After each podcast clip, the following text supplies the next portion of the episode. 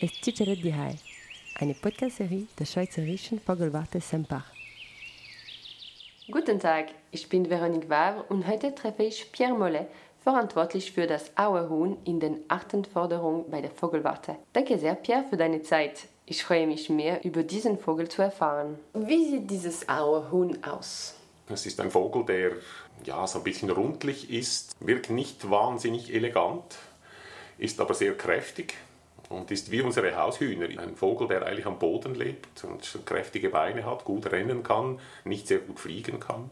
Der Hahn wird bis zu 5 Kilogramm schwer und ist so braun, schwarz gefärbt und hat weiße Flecken. Und die Henne ist deutlich kleiner und die hat so ein Tarngefieder. Dunkelbraun, hellbraun, weiß gefleckt, dass man sie nicht gut sehen kann, wenn sie auf dem Boden die Eier ausbrütet. Es lebt in den Bergen. Auerhühner sind angepasst an kaltes Klima. Sie kommen in Nordeuropa vor und bei uns kommen sie einfach in den Bergen vor, weil sie Nadelwälder brauchen. Und in Skandinavien kommen sie auch auf Meereshöhe vor, weil es dort Nadelwälder gibt auf Meereshöhe. Und bei uns ist das eben nicht so. Bei uns die Wälder in den tieferen Lagen, die, das sind Laubwälder, da gibt es Buchen, Eichen, Ahorn, Eschen. Und dort gibt es keine Auerhühner. Und es bleibt das ganze Jahr in der Schweiz? Ja, die sind das ganze Jahr mehr oder weniger am selben Ort. Früher hat man gemeint, dass sie immer wirklich exakt im gleichen kleinen Waldstück bleiben und dank unseren Forschungen weiß man jetzt aber, dass sie doch ein bisschen weiter sich herumbewegen, aber sie sind, was heißt weiter herum, sie bleiben, sie fliegen mal 10 Kilometer weit irgendwo weg, kommen dann vielleicht auch wieder zurück, aber sicher nicht sehr weit weg. Also das sind keine Zugvögel, die bleiben hier. Okay, die fliegen nicht gut. Also sie, genau. Ja, okay, wie, wie unsere Hühner. Genau. Um, okay. Und in der, also in der Nacht, die brauchen doch trotzdem eine gewisse Höhe zum Schlafen. In vielerlei Hinsicht sind sie wie unsere Haushühner, leben eigentlich am Boden. Sie brüten ja auch am Boden. Und, aber in der Nacht, da wollen sie vom Boden weg, wie unsere Haushühner auch, die auf eine Stange hinauf wollen und auch wilde Hühner wollen das und dann fliegen sie auf einen Baum und schlafen dort oben. Weil in der Nacht gibt es Füchse, da gibt es Marder, die sind unterwegs und von denen würden sie allenfalls gefressen und das wollen sie vermeiden. Okay, aber die Nesten sind trotzdem am Boden? Ja. Also wie macht man das mit äh, Küken und Eier in der Nacht? Ja, da muss man einfach Glück haben. Eine Henne baut nicht wirklich ein Nest. Sie macht eine kleine Mulde, dort legt sie Eier hinein und brütet sie aus am Boden und brütet über 20 Tage lang. Und die muss dann einfach Glück haben, dass sie nicht erwischt wird von einem, von einem Fuchs zum Beispiel. Was ist noch sonst spezifisch an dem Auerhuhn? Unsere Hühner, die gackern ja so und der Hahn kräht und das gibt es eigentlich bei Auerhühnern fast nicht. Also die sind fast das ganze Jahr sehr ruhig, die geben keine Töne von sich, man hört die nie, außer während der Balz. Während der Balz haben sie dann schon Lautäußerungen, der Hahn hat so einen ganz charakteristischen Balzgesang, der eigentlich kein Gesang ist, es ist mehr so eine, eine Aneinanderreihung von seltsamen Tönen aber nicht sehr laut, das kann man nur etwa 100, 200 Meter weit hören. Das ist nicht wie bei anderen Wildvögeln, die man auf sehr weite Distanzen hört. Und die Henne, die hat auch so eine Art Gackern. Das ist ein bisschen ähnlich wie die Haushühner. Aber auch das machen sie eigentlich nur während der Balz. Das ist nur im April und Mai und während des ganzen Rest des Jahres sind sie eigentlich stumm.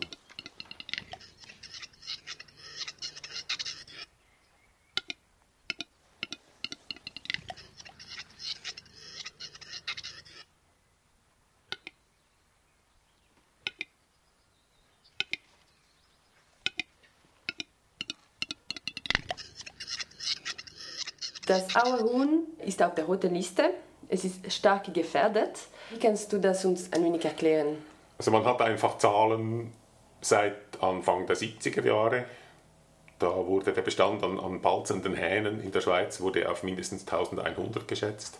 Und da kommen auch die Hennen dazu. Da hat man nicht, keine große Ahnung gehabt, wie viele das es gibt. In, in einer natürlichen Population hat es ungefähr gleich viele Hennen wie Hähne. Also man ist damals von etwa 2200 Vögeln ausgegangen. Und dann ist das dann stark zurückgegangen während den 70er, 80er, 90er Jahren und bis etwa Ende des Jahrhunderts, Anfang der Nullerjahre. Seither gibt es gute Hinweise darauf, je nach Region gibt es auch gute Daten, die zeigen, dass, dass sich das mittlerweile stabilisiert hat in einzelnen Regionen, dass diese Populationen sich ungefähr stabil entwickeln. Es gibt sogar mittlerweile wieder Hinweise auf Zunahme. Also Kanton Schwyz zum Beispiel haben wir gute Daten, die zeigen, dass es in den letzten fünf Jahren wieder stark zugenommen hat. Im Jura nimmt es nach wie vor ab. Mittlerweile gibt es nur noch im Waadtländer Jura Auerhühner. Fast so, Im fast gesamten restlichen Jurabogen ist diese Art verschwunden. Und das war der Grund, warum man sie, diese Art eingeteilt hat in stark gefährdet. Weil es nicht sehr viele gibt, denn mittlerweile schätzt man den Bestand noch auf rund 800, 900 Vögel in der ganzen Schweiz und die Bestände waren stark rückläufig. Und äh, darum hat man auch ja schon vor vielen Jahren begonnen mit äh, Schutz- und Fördermaßnahmen. Du hast schon von Nadelwäldern Ja, genau, geredet. Genau. Sie leben eigentlich das ganze Jahr dort. Diese Wälder müssen aber natürlich einen gewissen Aufbau haben. Sie dürfen nicht zu geschlossen sein. Das war eines der großen Probleme in den, in den 70er, 80er, 90er Jahren, dass die Wälder zu geschlossen waren. Man hat dann irgendwann in den 80er Jahren mit, mit Schutzmaßnahmen begonnen und hat mal zuerst nicht so recht gewusst, was soll man tun. Hat, hat dann herausgefunden, dass diese Wälder die richtige Struktur nicht haben, dass man aber mit forstlichen Maßnahmen, mit Holzschlägen etwas machen kann. Das wurde dann auch von den Kantonen übernommen. Man hat dann auf größeren Flächen solche Eingriffe gemacht. Und wir konnten in einem Waldreservat im Kanton St. Gallen konnten wir explizit zeigen, dass diese Maßnahmen wirklich etwas genützt haben. Also die Wälder waren zugeschlossen, zu dunkel und zu homogen aufgebaut und man hat dann die richtigen Eingriffe gemacht und zehn Jahre später waren die Hühner wieder da. Also sie haben diese Wälder, nachdem man Maßnahmen umgesetzt hat, wieder neu besiedelt. Ich habe auch gelesen, Störungen sind problematisch. Störung kann ein Problem sein. Man muss sich bewusst sein, was eine Störung ist. Oder da, da, da kommt ein Mensch in den Wald und, das, und diese Hühner, die verziehen sich dann, ergreifen die Flucht. Und wenn das einmal passiert, zweimal passiert, ist das kein Problem. Diese Hühner sind daran angepasst, dass das ab und zu passieren kann. Sie müssen ja auch vor Füchsen oder Habichten oder so die Flucht ergreifen. Aber wenn das zu häufig passiert, dann kommen sie nicht mehr zum Fressen, kommen nicht mehr zum Brüten. Vor allem während der, wenn die Jungen da sind, die von der Henne abhängig sind, dann wird, wird die Henne von den Jungen weggejagt und das kann zum Tod der Jungen führen. Und wenn das zu häufig passiert, dann ist das ein Problem. Darum ist es wichtig in Auerhuhn Lebensräumen, dass man äh, Störungen reduziert. Das wird mit Wildruhezonen gemacht, die im Winter und im Frühling gelten, wo man nicht hinein darf. Und erst wenn die Brutzeit vorbei ist, dann ist das wieder offen. Und dann ist es in der Regel auch kein großes Problem mehr. Okay, also das heißt, in alle Gebiete, wo Auerhühner sind, gibt es Wildruhe. Wildruhezonen. heißt das, ja. Wildruhezonen. Nicht überall. Nicht überall, leider. Nein, nein, schon nicht überall. Aber es gibt einige entscheidende Orte, in, vor allem entlang den Voralpen, wo diese Auerhund-Lebensräume nahe bei großen Städten sind, nahe bei, bei, äh, bei Bern, nahe bei Zürich, wo viele Leute schnell in den Wäldern sind. Und dort hat man die wichtigsten Lebensräume mit Wildruhezonen geschützt. Wie, wie ist das geschrieben? Sind so Schilder, wenn man äh, im, Genau. im Gebiet kommt? Okay. Gibt es also eine gut etablierte Wildruhezone, die, ist, die muss auch kommuniziert werden. Man muss den Leuten auch sagen, das ist jetzt hier ein wichtiger Raum für Auerhühner, geh bitte nicht hinein. Es ist verboten, nicht nur bitte. Bis Ende April oder bis äh, Ende Juni ist das verboten. Und dann gibt es Tafeln und das ist auch auf dem Internet alles verfügbar. Und wenn man eine Wanderung oder eine Schneeschuhtour plant, dann kann man sich da informieren. Das Auerhuhn ist sehr schwierig zu sehen. Warum ist es so schwierig eigentlich? Weil es nicht sehr viele Auerhühner hat, erstens. Also es sind, ein wenige, sind wenige Vögel pro Quadratkilometer Fläche. Und da ist die Chance, dass man eines trifft, natürlich klein. Und dann sind sie natürlich auch versteckt. Im Wald leben sie. In Wäldern sieht man nicht sehr weit und sie möchten sich ja auch nicht zeigen. Sie möchten sich eher verstecken. Und darum ist es sehr schwierig, die zu sehen. Ab und zu sieht man welche, aber das ist dann Zufall. Und das passiert nicht sehr häufig. Es ist dir aber schon passiert. Ja, ja, schon viele Male natürlich, weil wenn- wenn, man sich beruflich damit beschäftigt, ist man häufig in diesen Wäldern unterwegs und dann, dann sieht man immer wieder so, solche Hühner. Aber es passiert auch mir, dass ich tagelang unterwegs bin in diesen Bergwäldern und trotzdem nichts zu sehen bekomme. Wie, wie weißt du, dass ein Auerhuhn irgendwo versteckt ist? Ich weiß es nicht immer, aber manchmal findet man Federn oder manchmal findet man Kot oder man findet, im Winter findet man Fußspuren auf dem Schnee. Und dann weiß man, dass sie da sind und trotzdem, trotzdem sieht man sie dann eben häufig nicht. Und du sagst immer, dass, dass man ganz viel über dieses äh, Auerhuhn weiß. Wie ist es möglich, dass man so viel über dieses Auerhuhn geforscht hat, wenn es so versteckt ist? Also es gibt einige Dinge, die wissen wir nach wie vor nicht. Aber wir haben es geschafft, mit indirekten Methoden Bestände zu schätzen, also eine Idee zu haben, wie viele Hühner sind überhaupt da. Und wir konnten jetzt weil wir das jetzt einige Jahre gemacht haben, sogar Fortpflanzungsraten und Überlebensraten schätzen. Und das machen wir, indem wir Kot sammeln.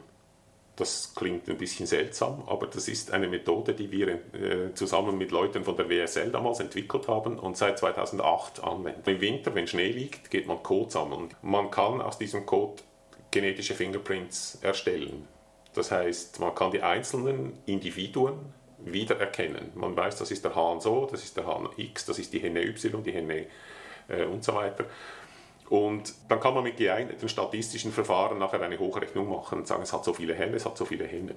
Ohne dass man die Vögel je gesehen hat. Das ist diese, diese genetische Fingerprint-Methode aus Code, das, ist, das war ein Durchbruch, um Populationen schätzen zu können, wie groß sind sie, wie viele Hühner hat es und man kann, es gibt auch, es gibt auch Nebenresultate. Man kann ja den, den einzelnen Vogel findet man zum Beispiel an einem bestimmten Ort und da geht man drei Jahre später wieder und findet den Vogel auf der anderen Seite des Tales und weiß, dass er mittlerweile das Tal überquert hat. Und so konnten wir auch diese Bewegungen dokumentieren, die viel häufiger sind, als man das früher gedacht hat. Und es gab, es gab einzelne Hühner, die haben Strecken von 20, 30 Kilometern zurückgelegt über, über Berg Ketten hinweg. Das hat man früher nicht gedacht, dass, das, dass sie das machen. Das ist super. Also 14 Jahre schon seid ihr dran mit, äh, mit dieser ja. Methode. 2008 haben wir den ersten Versuch gemacht. Wir wussten nicht, ob das funktioniert und haben das mal ausprobiert. Das hat erstaunlich gut funktioniert. Und dann ab 2009 haben wir im Kanton Schwyz war das begonnen mit dem und der Kanton war begeistert von den Möglichkeiten, die das, die das, die das bietet und ist jetzt voll dabei. Und wir machen das mit dem Kanton zusammen jetzt seit 2009 und konnten eben dank dieser Methode auch zeigen, dass die Auerhuhnpopulation im Kanton Schwyz in den letzten vier Jahren deutlich zugenommen hat. Wieder. Wie lange bist du im Projekt dabei? Seit 1994. Ganz also lange? Jetzt bald, bald 30 Jahre. Wow, unglaublich. Also kannst du uns dann äh, erklären, was, was hat sich geändert in 30 Jahren von, von Forschung und Unterstützung für die, diesem Auerhuhn? Das Auron ist in den Köpfen drin der Leute, in den entscheidenden Leuten, in den Kantonen, in den Ämtern für Wald, für Jagd und Fischerei und auch bei sehr vielen Förstern. Das hat sich enorm verändert. Damals, an, äh, Mitte der 90er Jahre, musste man kämpfen. Äh, das Bild des Försters war noch ein anderes. Äh, man wollte die Wälder erschließen, man wollte Holz produzieren. Aber es gibt dieses Ziel Auerhuhnschutz, das wurde damals nicht so gern gesehen. Es wurde als Einbruch quasi gesehen in diese Autorität des Forstdienstes. Und das hat sich sehr, sehr stark verändert. Also ich kenne sehr viele Förster, die da enorm offen sind und das toll finden, dass sie jetzt auch nicht nur Holz produzieren, was eine gute Sache ist, sondern auch für, für diese Vögel etwas machen können. Das ist auch sehr viel angenehmer natürlich für uns. Man hat weniger Auseinandersetzungen, man ist sich sehr, sehr viel, es, es, es ist produktiver und, und man erreicht für die Natur in den Bergwäldern sehr viel mehr. Das hat sich stark verändert. Was gefällt dir besonders in deiner Arbeit? Ja, das Draußensein ist das Privileg, oder? Ich bin ja auch nicht immer draußen. Manchmal gibt es Zeiten, da ist man dann äh, tagelang, wochenlang am Computer und stellt die Daten zusammen, macht Analysen, füttert Datenbanken und gibt die Daten dem Statistiker, der dann das macht. Dann schreibt man den Bericht, dann diskutiert man den Bericht mit den kantonalen Ämtern und äh, bespricht, wie es nächstes Jahr weitergehen soll. Also toll finde ich eben draußen sein und vor allem auch mit den Leuten draußen. Ich, ich arbeite sehr gern mit Förstern und mit Leuten, die, die draußen etwas zu tun haben. Man hat dann auch mit, mit, mit Jägern und mit Wildhütern zu tun. Das sind, ist eigentlich in der Regel eine sehr angenehme Erfahrung. Das finde ich toll, dass man, dass man mit Leuten draußen etwas machen kann.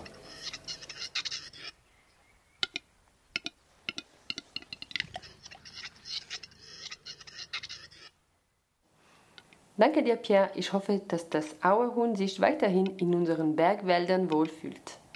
Um mehr über das Auerhuhn zu erfahren, www.vogelwart.ch/auerhuhn. Das war Es Cicere di Hai, eine Podcast-Serie der Schweizerischen Vogelwarte Sempach.